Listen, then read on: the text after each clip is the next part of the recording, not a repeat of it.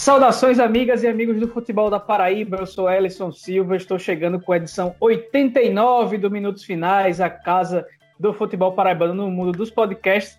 E chegamos à hora da decisão do campeonato paraibano. Souza e Campinense disputarão em jogos de ida e volta quem vai ficar com o troféu de campeão estadual de 2021, ainda em datas a serem definidas, mas provavelmente nos dois próximos meios de semana a não ser que a FPF solicite a CBF a alteração dos jogos de dois times no Campeonato Brasileiro.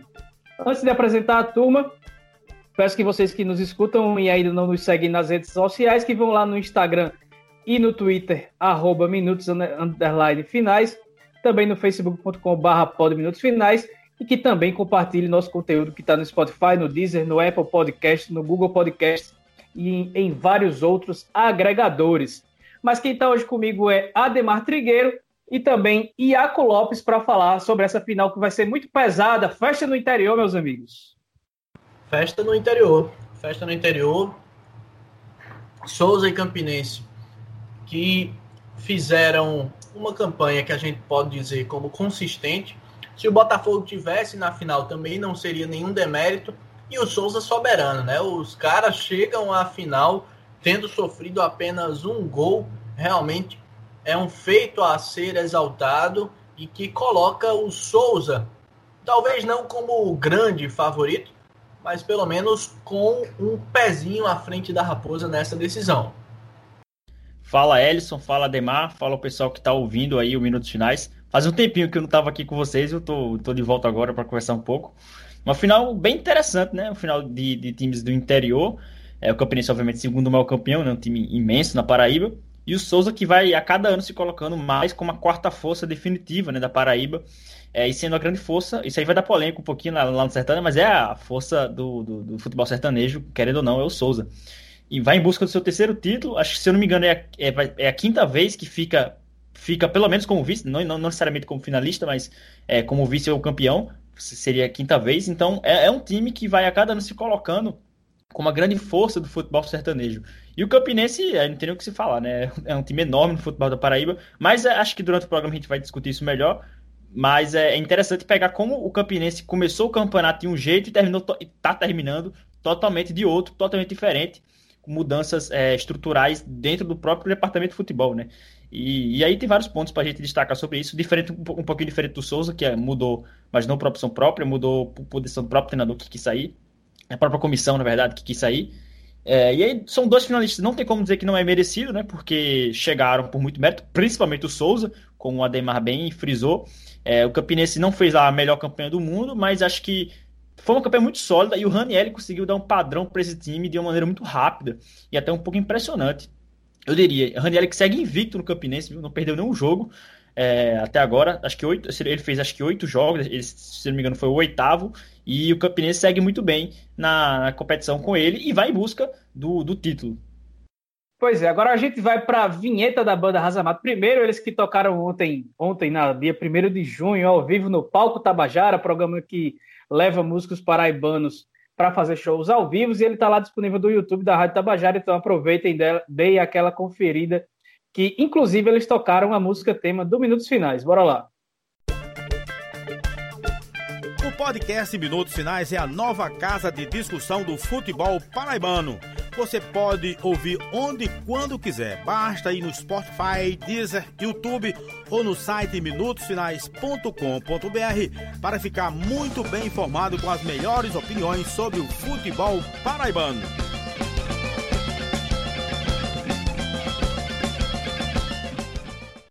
Começando agora esse episódio 89 do Minutos Finais. Rapaz, está bem pertinho de chegar aos 100, viu? Mas primeiro vamos lembrar de quem lembra de nós, porque a loja Chic Chic está aí recebendo encomendas para você presentear o seu amor, que pode ser você mesmo ou mesmo, inclusive, e óbvio, né?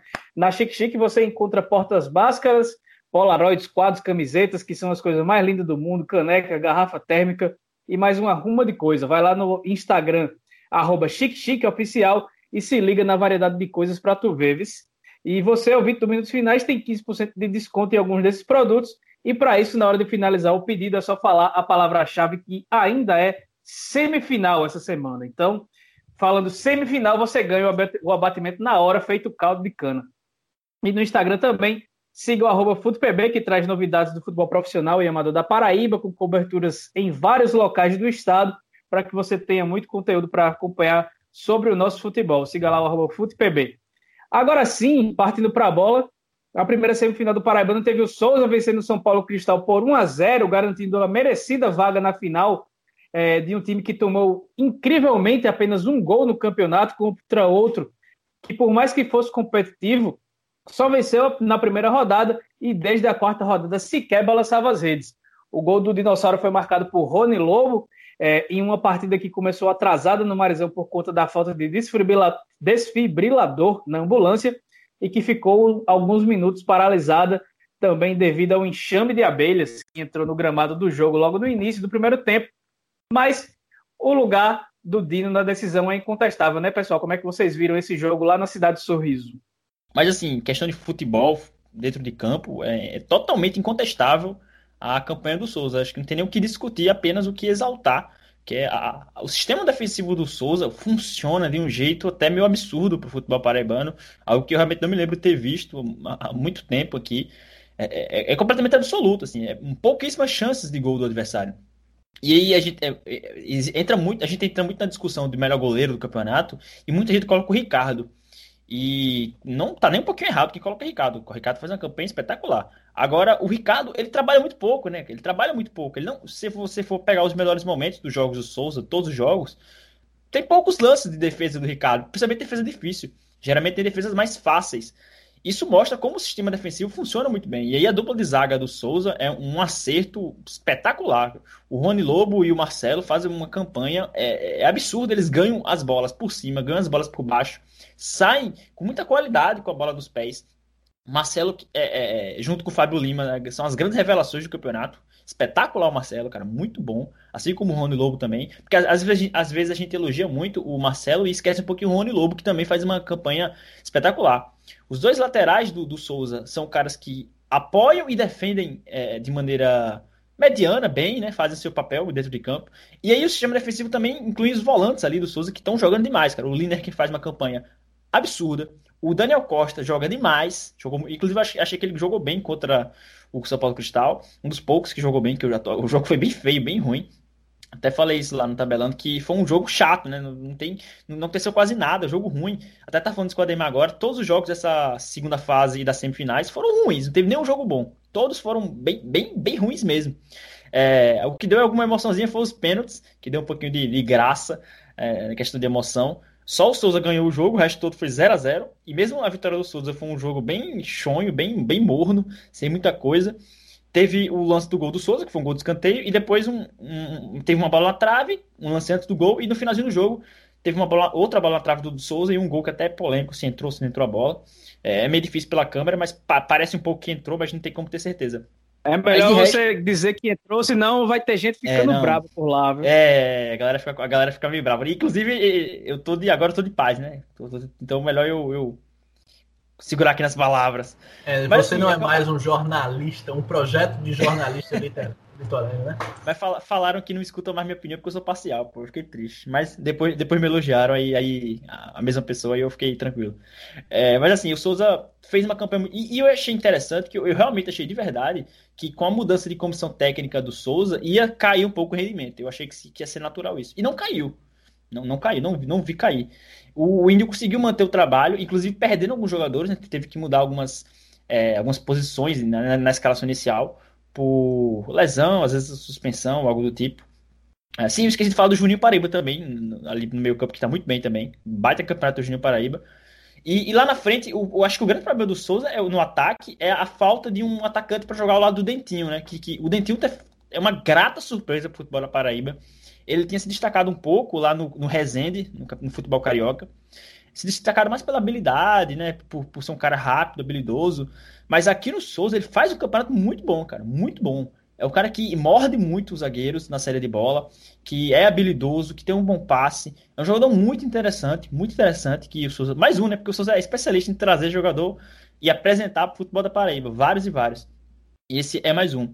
E aí, assim, se eu for pegar no, no geral, é indiscutível um, um, time que fez, que sofreu um gol em oito jogos, isso é um número completamente absurdo, e o gol, como a gente sempre fala, né, sempre repete a mesma coisa, rebote de um pênalti. porque até o pênalti Ricardo pegou. Então, se, se, não fosse o rebote, nem, nem esse gol, talvez, o, o, o Souza não ia sofrer. Poderia acontecer do Souza não sofrer nenhum gol. Chegando na final sem sofrer nenhum gol. E aí já até peço desculpa aí para a torcida do Campinense, mas se o Souza não for campeão, que obviamente pode acontecer, porque afinal é, é um outro campeonato, mas é meio que um pecado, né? Essa, essa campanha do Souza espetacular não ser consagrada com o título. É, o Souza tem muito merecimento, tem muito mérito nesse campeonato, né? A gente sempre frisa isso que o Iaco falou, não é brincadeira, o cara levou um gol num rebote de pênalti. É, quer dizer, não tá fácil furar esse bloqueio defensivo do Souza. Para mim, o melhor jogador do campeonato, aliás, é o senhor Marcelo Duarte. Merece todas as honrarias. Bem verdade que o campeonato, o campeonato desse ano tá nivelado por baixo, a gente sempre fala sobre isso. Mas o Souza é uma grata surpresa. Tá muito acima das expectativas, está desempenhando um futebol bem interessante. E é o seguinte, tá aí para papar tudo o dinossauro realmente. O, o Campinense realmente vai precisar se desdobrar caso queira ficar com o título. Acho que por ser uma final, dois jogos, está tudo em aberto. Existe uma reflexão muito importante que a gente precisa fazer em torno disso, que é o fato de nós termos o, o G3 propriamente, né, desse ano. Souza, Botafogo e Campinense. Ninguém. É, é, o Botafogo ganhou do Souza, o Campinense não ganhou do Souza, não ganhou do Botafogo. É, o Souza, no caso, perdeu para o Botafogo, empatou com o Campinense, então ali está muito nivelado entre eles, né?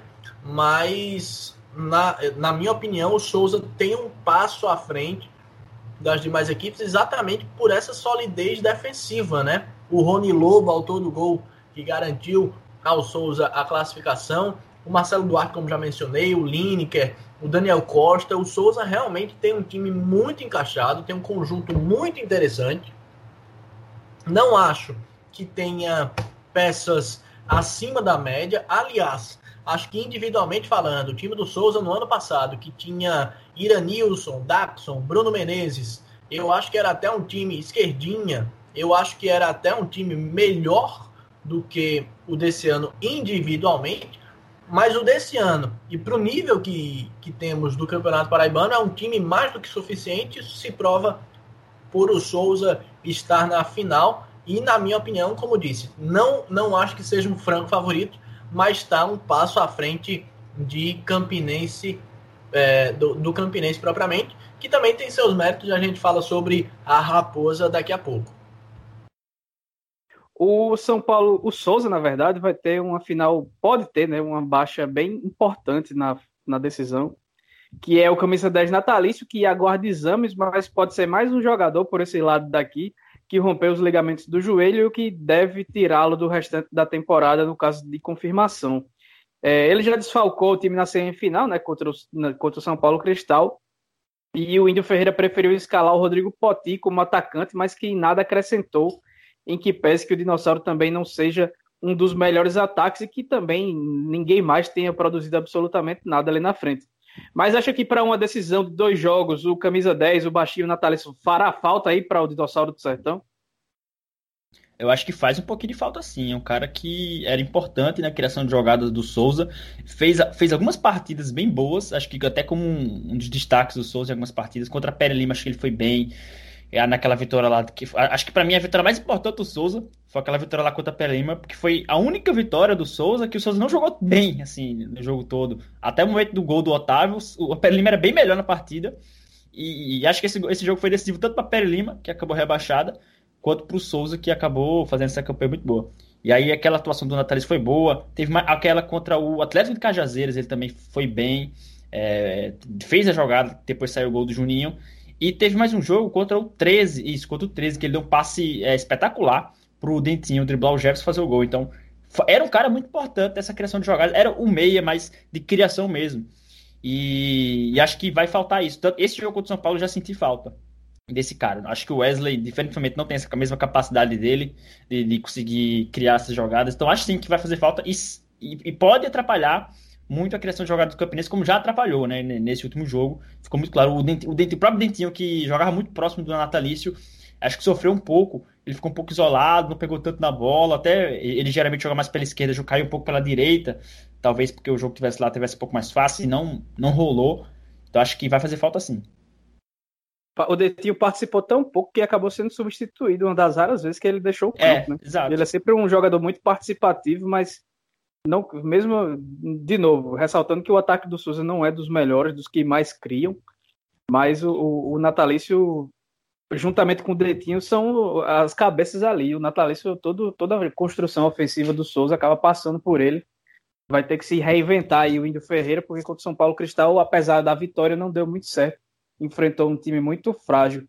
E antes mesmo, Ademar, de saber o adversário da final, o Aldeone Abrantes, presidente do Souza, já, já procolou a Federação Paraibana de Futebol é, pedindo a utilização do árbitro de vídeo, o famoso VAR, nos dois jogos da decisão.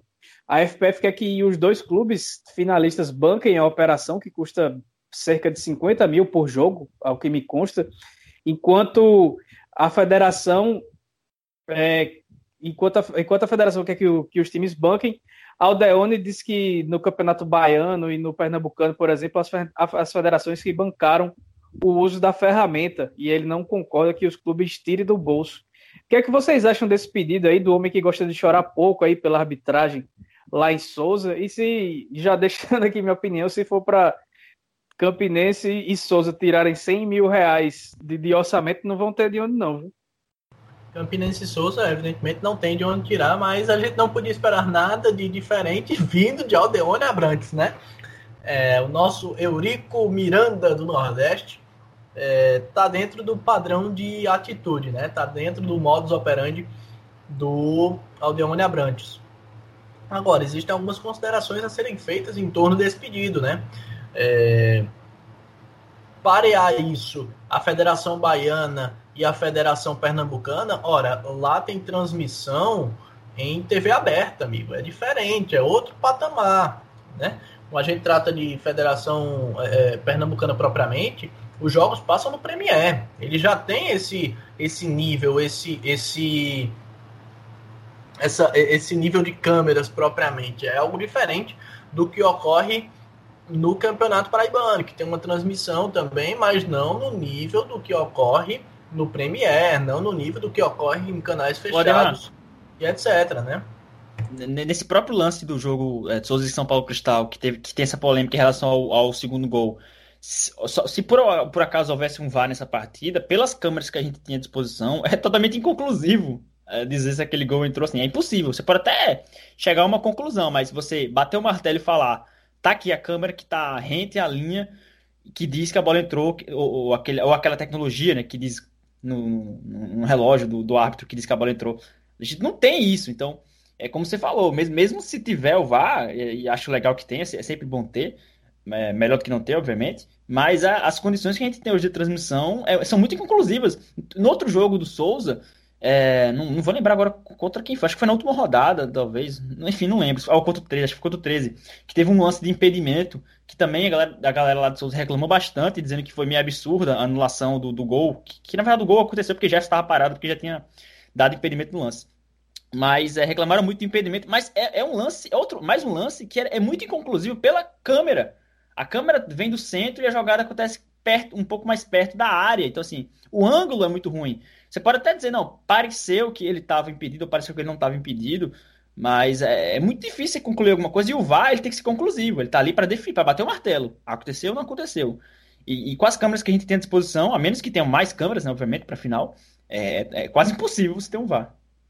Pois é, mais do que mais câmeras, precisa de mais câmeras, precisa de mais qualidade, precisa de alguém que opere isso em larga escala. Basta dizer que na fase de grupos da Libertadores não tem VAR, apesar de que lá eles deveriam ter e têm condições estruturais para isso. Mas aqui, Ademar, aqui a VAR... gente tem aqui a gente tem o Wagner Hillway que tá, se nada fugir do normal, ele vai apitar a final ou uma das finais, mas ele mas será o árbitro. Né? Ele, ele vai ser o VAR brasileiro nas Olimpíadas. Pois é, foi eleito o melhor VAR no Campeonato Brasileiro 2020. É, e para além disso, vamos cogitar a hipótese de que nós tenhamos VAR na final do Campeonato Paraibano. Vocês acham que, em se tratando de Campinense e Souza, ainda que exista o VAR e ainda que ele seja conclusivo, não vai haver polêmica, não vai haver questionamento? Impossível. Ah. Impossível. Isso aí tem nem chance. O VAR é só para fingir alguma coisa, mas vai é haver questionamento da mesma forma. Vai Porque aumentar a polêmica. O pessoal vai dizer, ah, roubou com VAR. Quando o cara rouba sem VAR, agora o cara roubar com VAR é foda. E, e vamos falar isso, não tem como. É assim, eu, a gente conhece bem, né, as peças. A, a gente, a gente já vê no, nos próprios programas esportivos com VAR e a discussão é, não, mas isso aí não me convence não, isso aí eu não acredito não, isso com a tecnologia, com, com a é, linha lá de computação e tudo mais, e a galera não se convence com as coisas, não vai ser por conta de uma decisão da Câmara aqui, e inclusive se for o Jornal da Paraíba que vai operar o corte de imagem em momento de paralisação de câmera, aí vai ser outro problema grande, viu? Porque para a transmissão em si já, já, já é uma confusão grande. Imagine para fazer aquelas linhas, para fazer aquela para, a, paralisação no momento certo provável. Pois é, é, é, é moído, mas é, é só um algo a mais para gerar polêmica e para aquecer os bastidores, né? É bem verdade que o nível de arbitragem no Campeonato Paraibano não é dos melhores. Aliás, diga-se de passagem, havia sido assim já, por exemplo, no Clássico dos Maiorais, na última rodada, na qual eu falei aqui nos nossos minutos finais sobre a ineficácia e a falta de critério em algumas oportunidades do senhor Thiago Ramos. Ele voltou a cometê-las na partida de hoje. O próprio Wagner Hayway, que é a nossa referência de arbitragem no que diz respeito ao árbitro de vídeo no Brasil, né? Ele é árbitro da Federação Paraibana e quando ele está no apito propriamente, ele também deixa muitas questões a, a desejar. Eu acompanhei uh, partidas uh, do Rio na Copa do Nordeste, por exemplo, que foram extremamente, extremamente questionáveis. Santa Cruz Esporte, Bahia Vitória, ele estava no apito e foi questionável. Então, assim, a nossa arbitragem como um todo, ela é questionável, com VAR ou sem VAR. Nossos cartolas, eles vão gerar moído, com VAR ou sem VAR. Então, quer tenha, quer não, nós vamos ter moído. E eu nem opino sobre eu o Rio, acho... porque, porque eu já deixei muito claro que eu acho ele horrível. Assim, fraco mesmo, muito fraco. O Wagner Rio. Principalmente questão de cartão, ele exagera absurdamente cartão. Ele acha que dar cartão comanda o jogo, sendo que, pelo contrário, deixa o jogo mais quente e mais agitado. Mas o, o Afro Rocha, por exemplo, porque você já falou do Thiago Ramos e do Wagner Hill. O Afro Rocha, que é mais um, um, um dos caras mais de, de nome da, da Federação Paraibana, no jogo do Souza, o Afro Rocha pitava uma falta a cada 15 segundos. Ele não deixava o jogo rolar. O jogo não rolava mais que 15 segundos. Se um jogador do Souza tocasse no cara do São Paulo Cristal, ou o contrário, era uma falta. E aí é da cultura do nosso futebol, dos jogadores pegarem a bola e caírem no chão, isso aí é que acontece muito. Agora, se o juiz der toda a falta que o jogador cair no chão, não tem jogo, como não teve. Então, assim, você tá é, apenas ajudando essa cultura do, do, futebol brasileiro de antijogo. Simplesmente não existe jogo de futebol. É só falta, falta, falta. Vira um rugby, vira um futebol americano, vira outro esporte, mas futebol não é. Agora eu acho que essa conversa aí vai amenizar um pouco sobre o VAR, porque o problema da Aldeone com a arbitragem é com relação ao Botafogo, né? Ele sempre acha que o Botafogo é o time da federação, é o time que, que a arbitragem rouba, etc, etc, etc. Acho que agora com a final contra o Campinense se a federação disser, não, os clubes vão pagar, ele vai deixar para lá mesmo, vai dar aquela chorada de sempre, mas acho que não vai fazer tanta questão dizer que o campeonato está arranjado, que os finalistas já estão desse, definidos, como disse o Chardong, obviamente muito por influência dele, ainda quando era treinador do Souza. Mas vamos passar para outra semifinal, que em um jogo que foi desperdício de tempo, eu não tenho nenhum comentário a fazer sobre a partida, porque não aconteceu praticamente nada nos 90 minutos. Mas nos pênaltis, Maruguatu de novo virou herói do Campinense. Ele defendeu a cobrança de Caio Wilker e, se não bastasse isso, foi lá e bateu a última penalidade, convertendo, garantindo a Raposa na final de 2001 contra o Souza. E vão, os dois times vão fazer a reedição da decisão de 2012. Mas a primeira pergunta que eu deixo é para o Iaco Lopes. Ô Iaco, o Botafogo entrou em campo mesmo? Rapaz, entrou, entrou pra, pra fazer raiva, não foi pra jogar bola, não. entrou pra outra coisa aí. Porque, rapaz, que atuação patética, ridícula, horrível, assim. Vários adjetivos semelhantes a esses sobre essa partida. Nossa, muito ruim a atuação do Botafogo. E aí a batata do Gerson tá cada vez queimando mais, porque. assando mais, na verdade, né? Porque, assim, é uma atuação ruim atrás da outra, né? Se você tirar a, aquela goleada do Atlético contra o Atlético, que é, parece ser um, um, um, algo esporrente, né? Parece ser algo totalmente fora da curva em relação aos últimos jogos do Botafogo. Porque o, o Gerson, nos primeiros jogos dele, ele até trouxe um, um, avanço legal, assim, pelo menos eu senti isso. O time me deu uma melhorada de imediato, que é até é algo comum, de vários clubes acontecer quando tem troca de treinador. No próprio Campinense aconteceu isso. É, troca o treinador, o time dá uma melhorada e às vezes depois cai. É normal isso acontecer. E aconteceu com o Botafogo. O Botafogo, assim, ele não cria, impressionante. Contra o Ferroviário, foi um, um, um, acho que nós três assistimos, foi um jogo horroroso, ruim e pior de tudo, né? Porque foi logo depois, junto com a final da Champions. Eu estava assistindo Chelsea e Manchester City, um jogo espetacular. Tive que mudar para assistir Ferroviário e Botafogo e o jogo foi horrível, não acontecia nada. E aí, além dos problemas estruturais do Botafogo, de criação, de, de bola, do Botafogo não conseguir criar a finalização perigosa praticamente, e, e quando cria, perde.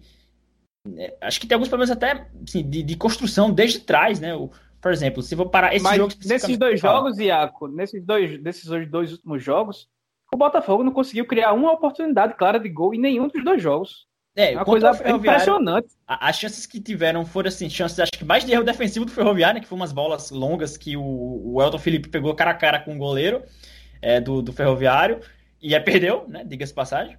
E, e, agora esse jogo contra o Campinense realmente foi impressionante, porque eu até tava falando isso agora com, com alguns amigos, porque nesse jogo o Botafogo não criou uma chance, porque geralmente nos outros jogos pelo menos uma chance criava, né, um, fazia uma, o goleiro adversário fazia pelo, pelo menos uma defesa difícil. Nesse jogo, nenhuma def... o Mário Guatu não sujou o uniforme até os pênaltis. Ele não pegou uma bola, uma. É impressionante realmente a ineficácia do Botafogo jogando em casa, numa semifinal do Paraibano. Acho que talvez esse seja um dos jogos mais importantes no ano do Botafogo até agora. Se não for o mais importante, porque esse jogo renderia para o Botafogo uma, uma vaga na Copa do Brasil do ano que vem, que a gente sabe que talvez seja o, o que os clubes mais desejam nesse momento. Eu acho que eles desejam mais a vaga na Copa do Brasil do que o título paraibano, porque é o que dá dinheiro de verdade, é o que dá dinheiro. É, são quase 600 mil reais de uma lapada só para o clube resolver podendo virar, parte do ano. Podendo virar um milhão, dois milhões, né? Isso, dependendo dos exato. resultados. Então, é, isso pesa muito no bolso do Botafogo. E, e aí o problema que a gente pode levar para, no caso do Botafogo especificamente, é que, que, não tem como discutir. O Botafogo tem um salto alto incrível no Campeonato Paraibano incrível. Parece que o Botafogo acha, e eu digo Botafogo como instituição, digo como os dirigentes, eles acham que o Botafogo vai ganhar a qualquer momento. Não é assim que funciona. O, o futebol, o Campeonato Paraibano, ele é muito nivelado. Por cima, por baixo, seja onde for, mas ele é nivelado. A gente vê o Souza, que é uma equipe que, é, antes da primeira rodada, ninguém, e aí eu digo aqui, ninguém, nem a galera lá de Souza, ninguém colocava o Souza na final do campeonato. Ninguém.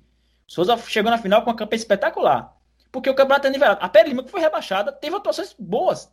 Assim, é, nenhum, para mim, nenhum time. É, acho que talvez o, o, Nacional foi o pior time do campeonato para mim, o Nacional.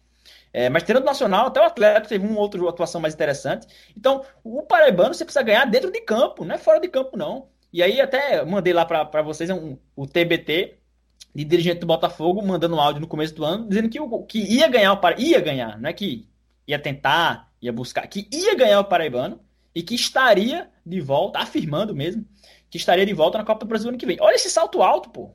Não é assim, não, não se ganha jogo assim.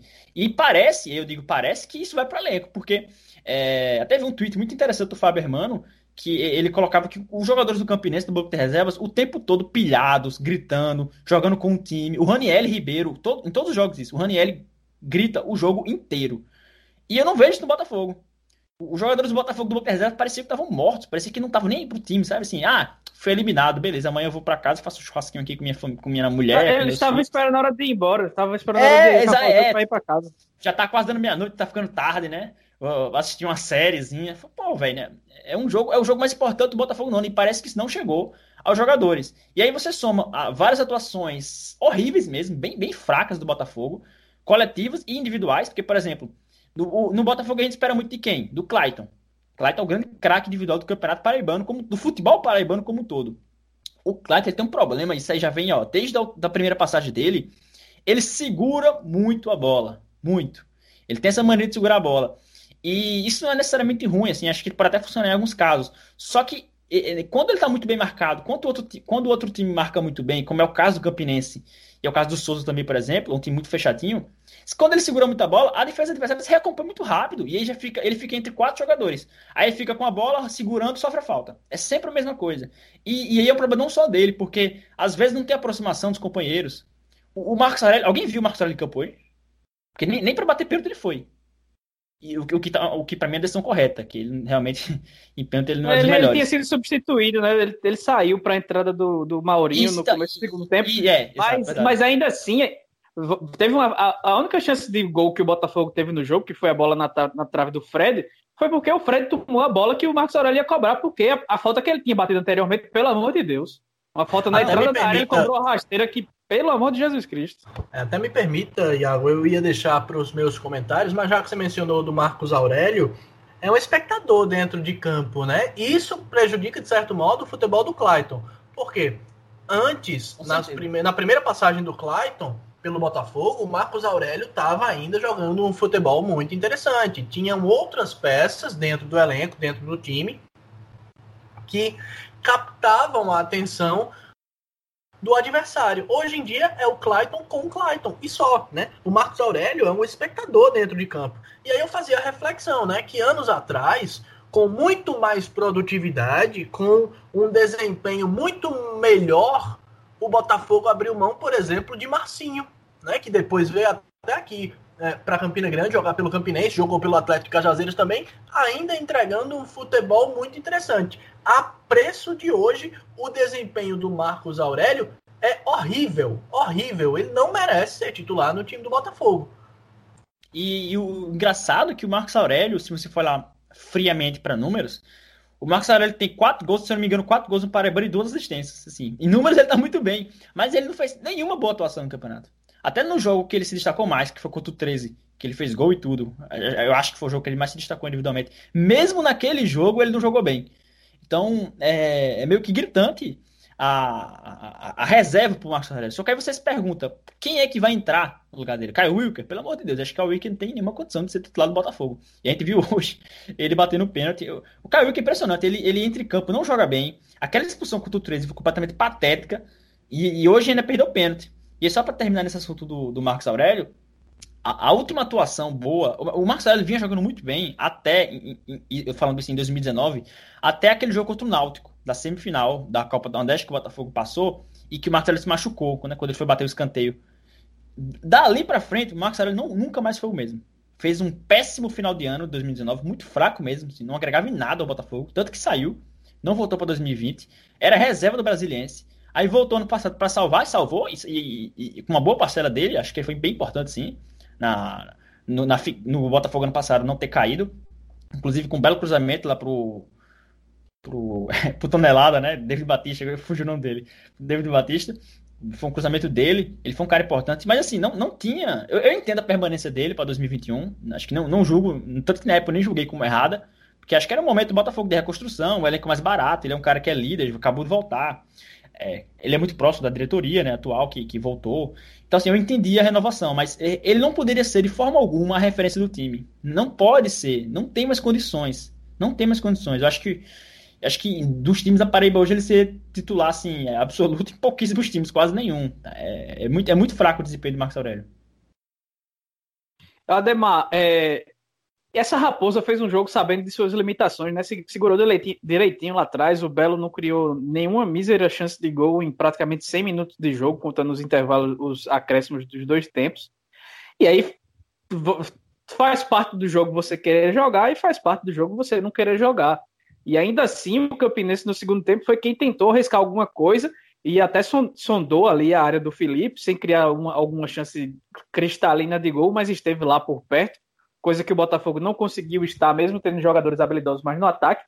E agora, na final, esse time de Raniel Ribeiro, que está invicto, vai enfrentar um time, um time melhor. O Souza é melhor que, que o Campinense como time nesse momento, apresentou coisas melhores nesse Paraibano, mas na final acaba que tudo fica equiparado. Né?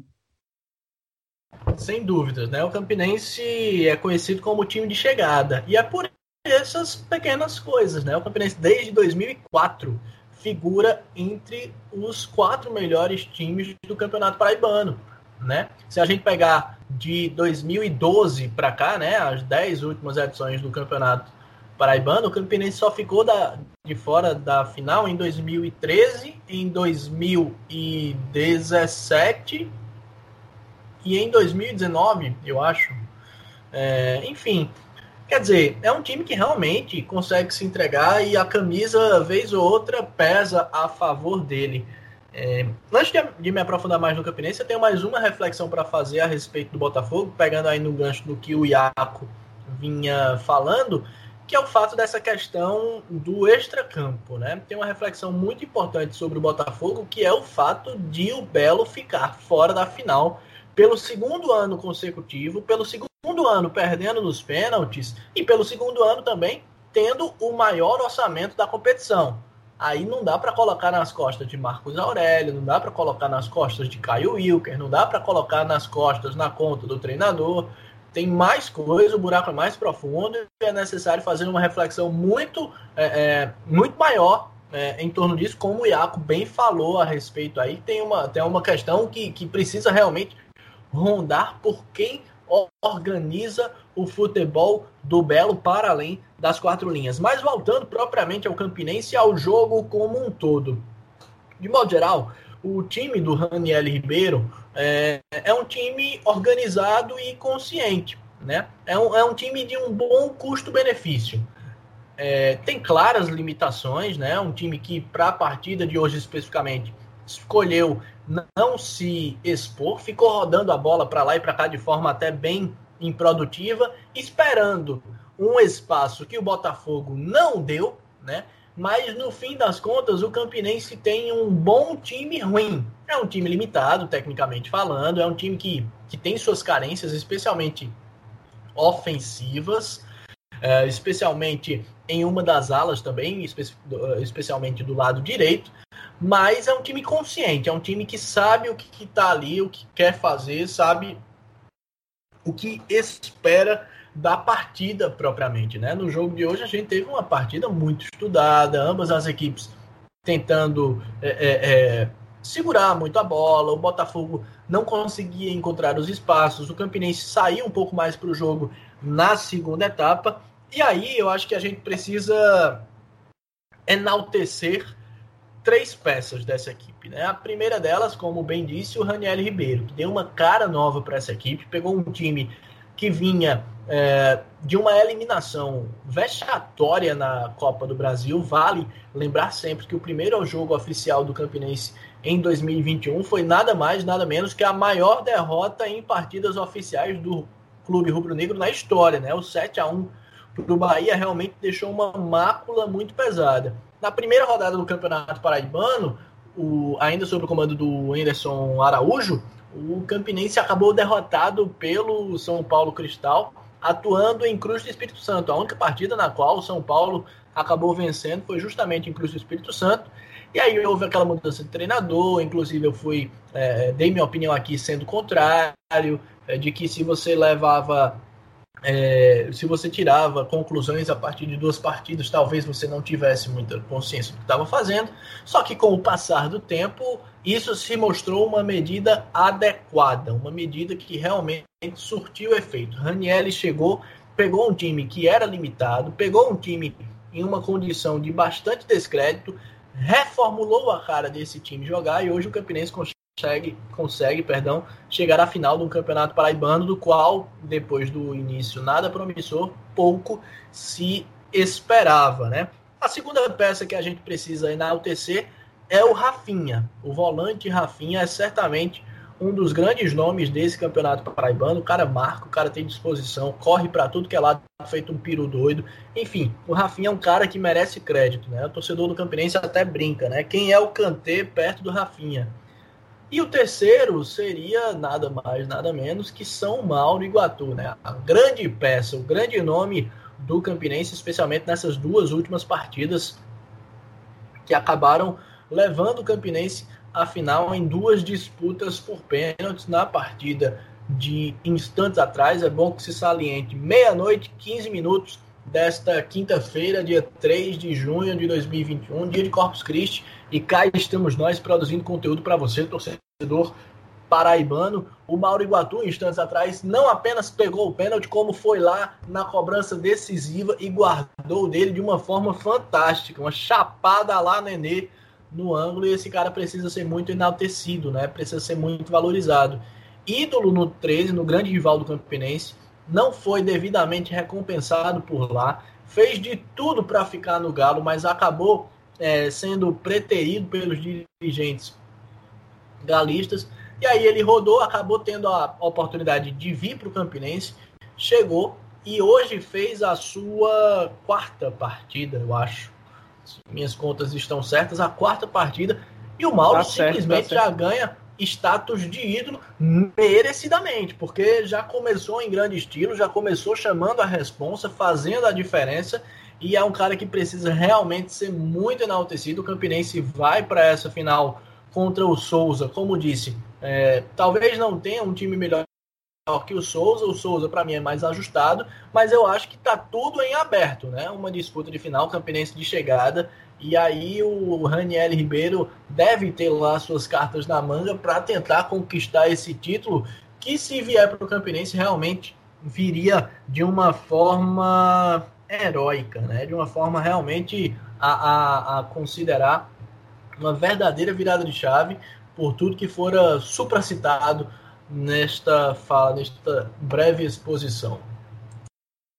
Ô Iaco, é, vou pedir para você, vou dar uma de CPI aqui do Covid-19, pedir para você ser o mais objetivo possível nas respostas. Vou fazer duas perguntas aqui. É difícil.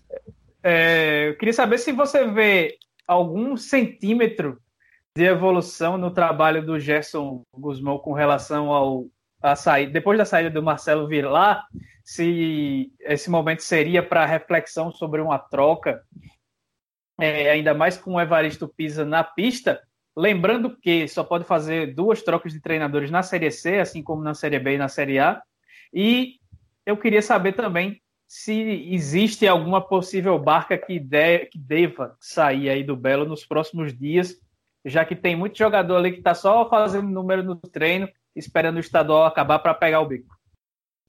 Acho que houve sim uma evolução, principalmente inicial.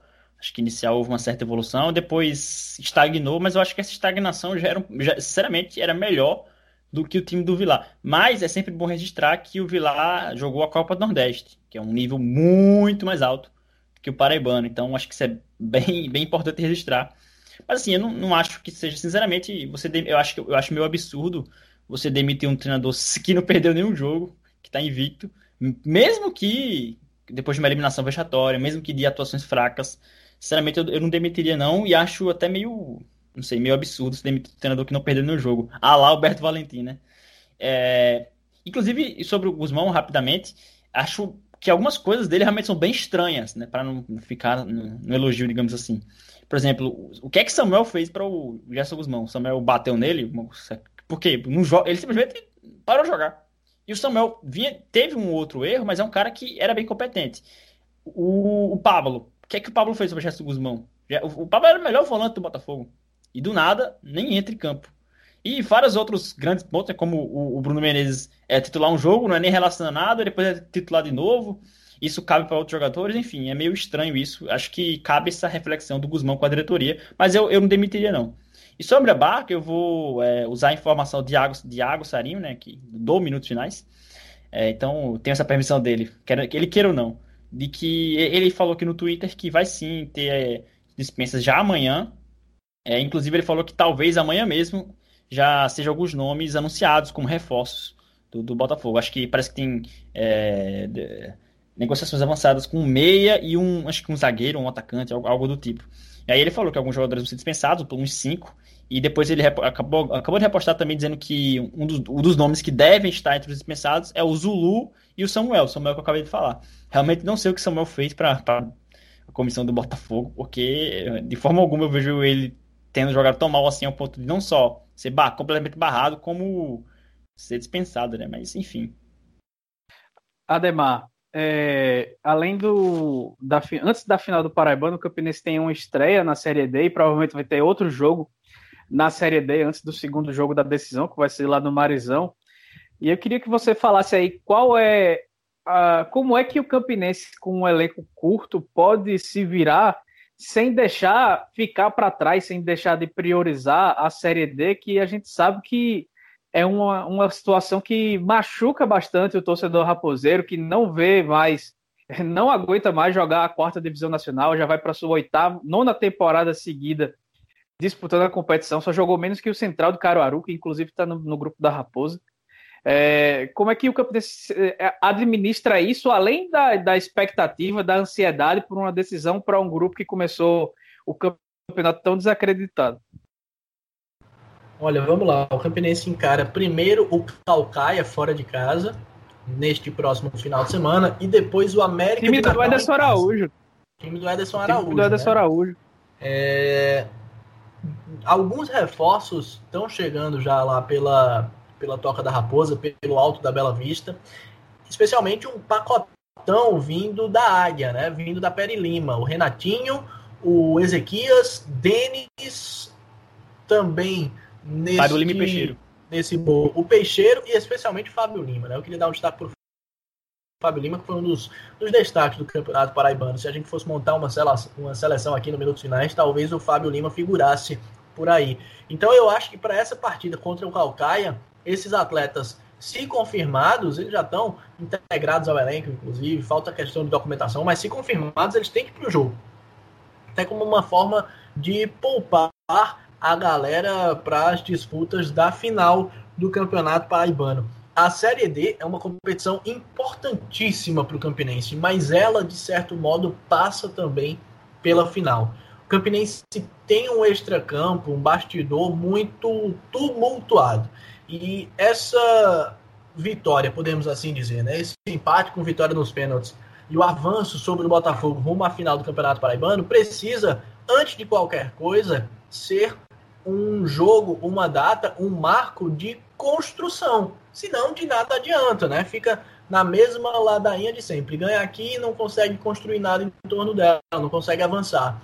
Essa vitória, especialmente, esse avanço, afinal, precisa ser a construção de um início de série D interessante, da união nos bastidores, de aproximar alguns torcedores que estão afastados, que estavam descrentes, que estavam desacreditados, que estavam questionando os rumos do dinheiro do Campinense, o fator A, o fator B, aquela coisa toda, né? Então, é, esse jogo, esse avanço, afinal, precisa ser isso. O Campinense precisa realmente arregaçar as mangas, unir forças. Eu me atrevo a dizer que dentre as principais equipes, né, 13 Campinense, Botafogo, e vou colocar o Souza também nesse nesse nesse balaio, Vou incluir também o São Paulo Cristal, que chegou à semifinal. Talvez o Campinense fosse quem tivesse a, o, o, o extracampo mais debilitado, o extracampo mais complicado. Porque o Campinense não tem acesso às verbas, está com as contas todas bloqueadas, está dependendo de doação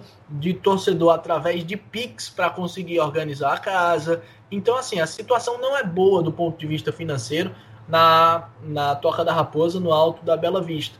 E aí essa, essa, esse avanço, afinal, como eu disse, vem para unir forças realmente, para resgatar a moral do torcedor, para colocar fogo na paixão do torcedor raposeiro, para que ele volte a estar próximo e estar confiante no trabalho desempenhado pela diretoria do Clube Cartola, para aí sim pensar numa caminhada interessante na Série D do Campeonato Brasileiro e eu me atrevo é, de antemão a dizer que, apesar das limitações que o Campinense tem do ponto de vista de elenco, se forem feitas contratações pontuais e estas contratações pontuais forem certeiras, eu acho que o Campinense tem tudo para encaixar e para ser competitivo nas disputas da Série D do Campeonato Brasileiro. Além do Paraibano, que a gente vai ter as finais, é, Antes, a gente, no fim de semana, nesse próximo fim de semana, a gente tem a estreia de Souza Campinense 13 na Série D. O Dinossauro estreia no sábado, 16 horas, contra o Atlético Cearense, lá no Marizão. No domingo, 16 horas, a Raposa visita o Calcaia, como o Ademar já falou, é, a Calcaia de Ederson Araújo. E o Galo pega o ABC no mesmo dia e horário é, no Amigão. E sobre o Galo, rapaz, é, até o momento da gravação desse episódio, desde a eliminação do Paraibano no dia 27, hoje a gente já está entrando no dia 3, como o Ademar também já citou. O, o time só treinou bem meia-boca na tarde de, de, de, do dia 2, porque a representação aconteceu na terça, dia 1, mas Birungueta e João Leonardo foram positivados para a Covid-19, e mais, mais nove jogadores apareceram com sintomas. Por isso, as atividades foram suspensas. Na quarta, com um elenco bem reduzido, porque além dos dois, ainda ficaram de fora o Jefferson e Leandro Santos, goleiros, o Júlio Ferrari e o Jairinho, que ainda tem sintomas, apesar do resultado negativo do teste, mas aí, por, por, por estarem com sintomas, ainda ficaram afastados das atividades. E eles vão aguardar aí o resultado daquele teste mais completo para saber se vão, vão ser liberados para os, os poucos dias de preparação para essa quarta divisão. Além de tudo, o trabalho ainda não teve a presença do técnico Tuca Guimarães, que estreou na, na eliminação contra o São Paulo Cristal pelo 13, só que ele teve problemas familiares, deveria voltar na terça, mas ele vai ter retorno marcado para essa quinta-feira. A direção acredita que ele volte, mas ainda assim, a informação que eu tenho é que nesse intervalo a, a direção do 13 buscou novos nomes para assumirem o, o, o, o Galo na sequência da temporada. Além disso tudo, na reapresentação, o Walter Júnior prometeu pagar os salários atrasados até domingo, isso aí em conversa com o elenco, e ainda garantiu que a todos que não haverão dispensas, não haverá dispensas, é, porque na Série D tem um limite, não existe possibilidade de mudança de clube, diferente das outras séries, então ele não pode jogar a Série D por dois times diferentes. Então, essa reunião aconteceu justamente por isso, os jogadores estavam com medo de serem dispensados e ficar sem mercado, então ele garantiu que vai pagar o que está atrasado e garantiu que ninguém vai sair mas ainda assim, em comum acordo, o volante Romeu e o zagueiro Vital já deixaram o presidente Vargas em comum acordo aí. Então, meu amigo, não tem um dia para a gente vir dar notícia boa do Galo por aqui, né? Rapaz, a última notícia boa do 13 foi, foi lá no ano passado mesmo, quando foi campeão. Porque de lá para cá, haja coração, viu? É difícil mesmo, assim. Esse, e acho que o pior de tudo foi realmente esse possível surto de Covid, porque isso atrapalha em várias maneiras possíveis. Primeiro que, que a doença es, escolheu, entre aspas, né, assim, pegou logo os dois principais jogadores do time, né, tirando o Jefferson. Então, assim, já é um desfalque dentro de campo, assim, muito importante. E com sintomas, assim, pelo menos pelo que o, o Cassiano falou, né, sintomas mais... Não, não chega a ser grave, né, mas sintomas um pouco mais fortes. Ou seja, isso atrapalha eles na recuperação mesmo, depois dos 15 dias de isolamento. Vai trabalhar para o retorno para eles voltarem a jogar o ritmo de jogo, já estavam um pouquinho sem ritmo, porque estavam parando, porque foram eliminados, não ia passar um tempinho sem jogar até voltar à Série D, ia ficar só treinando, nem vão poder treinar mais, estão em casa. É, então, assim, é, é, complicado. Mexe com a mente do jogador, mexe com o, o psicológico, mexe com o físico, principalmente. O Birungueta, por exemplo, fez aniversário agora, se eu não me engano, durante esse isolamento, coitado. Então, nem, nem podia comemorar o, o aniversário dele, com, pelo menos com o pessoal da elenco, né, que tá sempre no dia a dia com ele, nem se ele pôde. Então, realmente é muito complicado a situação do 13. E aí, você vai olhar a questão financeira, o, o, clube está quebrado, né? O clube está quebrado. E não tem nenhuma perspectiva de renda, porque não vai ter a Série D ano que vem, não vai ter o Brasil, a Copa do Brasil ano que vem, é, não vai ter a Copa do Nordeste, agora de maneira definitiva, não vai ter a Copa do Nordeste ano que vem. Ou seja, ano que vem, se o 13 não subir esse ano, que cá entre nós é muito difícil de acontecer, se o 13 não subir, o 13 tá lascado, né? Usando esse termo de Gil de Vigor, tá lascado pro, pro ano que vem. Tá lascado, que só vai escutar o Paraibano. E você montar o elenco só pro Paraibano vai ser um elenco muito mais barato, diga-se passagem, com os problemas que o 13 tem financeiros estruturais. Ou seja, é, vai ser um, provavelmente um elenco muito curto, muito barato, muito enxuto.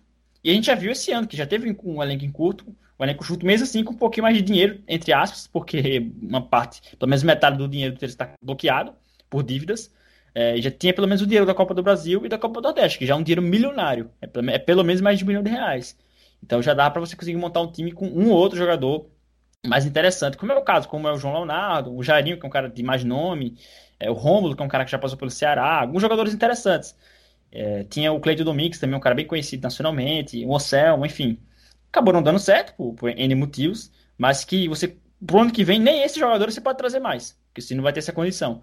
Então, assim, realmente é muito difícil a situação no 13. E, e, e sinceramente, é uma situação que eu estava vendo no começo do ano para o Campinense. Eu achei que a situação do Campinense podia ser assim. É, graças a méritos esportivos do Campinense no campeonato, não vai ser. O Campinense vai ter pelo menos uma folguinha com a Copa do Brasil pro ano que vem. E, e, e com a Série D, obviamente, né, que tem pelo menos, pelo, pelo menos galan, ga, eita, tem calendário garantido pro ano todo em 2022. Então, a situação do 13 é cada vez mais difícil. Parece que o cerco vai fechando. Parece que a única solução para o 13 nesse momento realmente é vender o Presidente Vargas e pegar esse dinheiro e pagar as dívidas. Se, se não fizer isso, é uma situação quase que impagável. É, é, é praticamente ter que fechar as portas e abrir de novo. É, eu acho muito relativo a gente falar sobre isso, Iaco, porque o Campinense também tem dívidas, o Campinense também tem dificuldades. E mesmo com essas dificuldades, o Campinense chega no G4 desde 2004. Né? Então, assim, por mais que eu compreenda essa situação, mas volta para aquela situação que a gente mencionava a respeito do Botafogo. Talvez seja necessário pensar o que é que está ocorrendo nos bastidores do 13 como um todo, para poder botar ordem na casa, né? Porque esse ano o 13 tinha acesso, é bem verdade, vai, tinha parte dessa renda bloqueada e etc e tal, mas tinha acesso à Copa do Brasil e à Copa do Nordeste, pelo menos uma parcela disso, um pequeno percentual, ora, um pequeno percentual, ah, só vai receber 20%. 20% de um milhão é 200 mil, amigo. O, o Souza tinha, tinha acesso a esse dinheiro? O São Paulo Cristal tinha acesso a esse dinheiro? Não tinha, né? É bem verdade que o 13 disputava competições mais competitivas, como a Copa do Nordeste, a Copa do Brasil. É um dificultador? É um dificultador, mas ao mesmo tempo é um trunfo, né? Consegue fazer atrair jogadores uh, talvez melhores, né? Enfim, precisa-se de planejamento. Só que aí o que é que ocorre? Essa semana a gente tinha informação de que o Tuca Guimarães é, retornaria é, de São Paulo na segunda, ficou para terça, agora já está reagendado novamente para essa quinta-feira. Enfim, há quem diga que ele não vai voltar. E convenhamos, num passado recente, a última vez que nós vimos aqui em Campina Grande um treinador re, é, retardar o seu retorno, ele não voltou. E aí, mesmo que ele volte, o Galo aguarda esse retorno para poder traçar parte do planejamento visando a Série D, que, ora, começa no próximo para o Galo, começa no próximo domingo contra o ABC de Natal. Amigo, o que é que você está esperando? Tá perdendo tempo. E aí, das duas, uma. Ou o 13 é, é, admite, né? Que não tem planejamento algum, isso significa que o 13 não tem planejamento algum para uma competição que tem ares de Copa do Mundo para o Galo, porque se o 13 não subir de divisão na Série D deste ano, o Galo fica sem calendário ano que vem, a não ser que Campinense e Sou que isso, que Campinense e, Sou, e Souza subam de divisão, o que convenhamos, subir um dos dois já é difícil, imagina os dois ao mesmo tempo, né? Ou então o 13 está atestando o conformismo da, de ficar sem divisão realmente em 2022. Então, realmente, o 13 como um todo, os torcedores 13 anos, a cúpula alvinegra precisa realmente colocar as mãos na consciência, tentar encontrar os pontos que estão errados e corrigi-los. Porque caso contrário, o 13 fica realmente sem perspectiva. E esse era um dos anos de maior expectativa para o torcedor galista, né? O 13 voltando a ser campeão em 2020, fato que não ocorria desde 2011, voltando às disputas da Copa do Nordeste, Copa do Brasil, com todo esse incentivo, com todo esse aparato, tendo acesso, pelo menos entre aspas, em teoria, a verbas que o 13 não tinha em anos anteriores, e aí o Galo vai e me faz o quê, né? Fica fora da semifinal do Campeonato Paraibano. Então, assim, é realmente uma situação muito delicada e o problema, mais uma vez, eu acho que é bem mais profundo, é bem mais embaixo. E o 13 precisa realmente, a cúpula alvinegra precisa realmente refletir muito, com, com muita seriedade do que ocorre por lá, para que se chegue a uma solução, se chegue a um denominador comum e dê um rumo digno para o Galo. Porque o que a gente tem visto nem de longe é o que o, 13, o torcedor do 13, o 13 anos merece. Bom, para completar o calendário brasileiro dos paraibanos, o Botafogo pega o Paysandu na segunda noite, pela segunda rodada da Série C do Brasileiro, o que resta para o clube na temporada. E por isso o episódio 90 do podcast vai chegar só na terça-feira, a gente pede um pouquinho de paciência. É, e aí você tem mais tempo também para ouvir esse 89.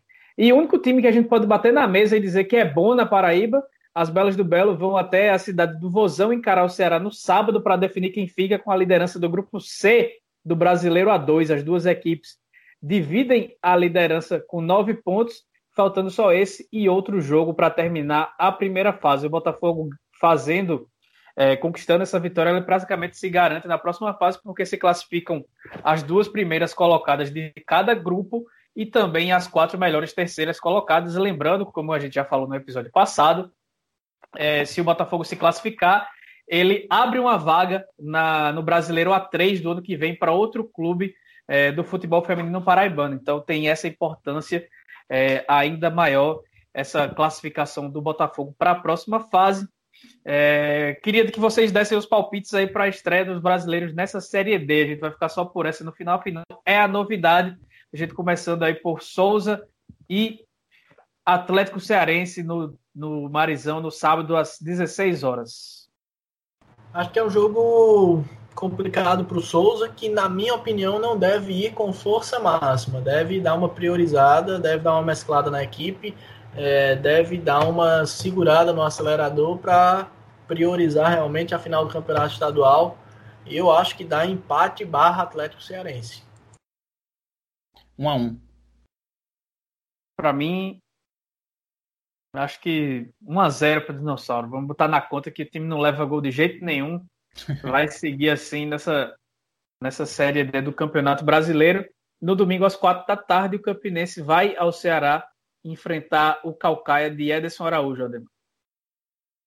É outro, outro jogo que eu coloco nessa mesma circunstância, mas também levando em consideração que o Campinense deve ter aí pelo menos cinco reforços vindos da Peri Lima, ou seja, sangue novo, molecada diferente, querendo mostrar serviço. É, o Campinense, é, enquanto time propriamente, é, não é. Eu, eu acho que está abaixo do Souza, mas quando para para observar algumas opções que vêm do banco de reservas, talvez o Campinense tenha um pouco mais de condições que o dinossauro. Então eu acho que o Campinense, nesse caso, consegue arrancar um pontinho, o que fora de casa é bem positivo. Para mim, esse jogo vai dar empate.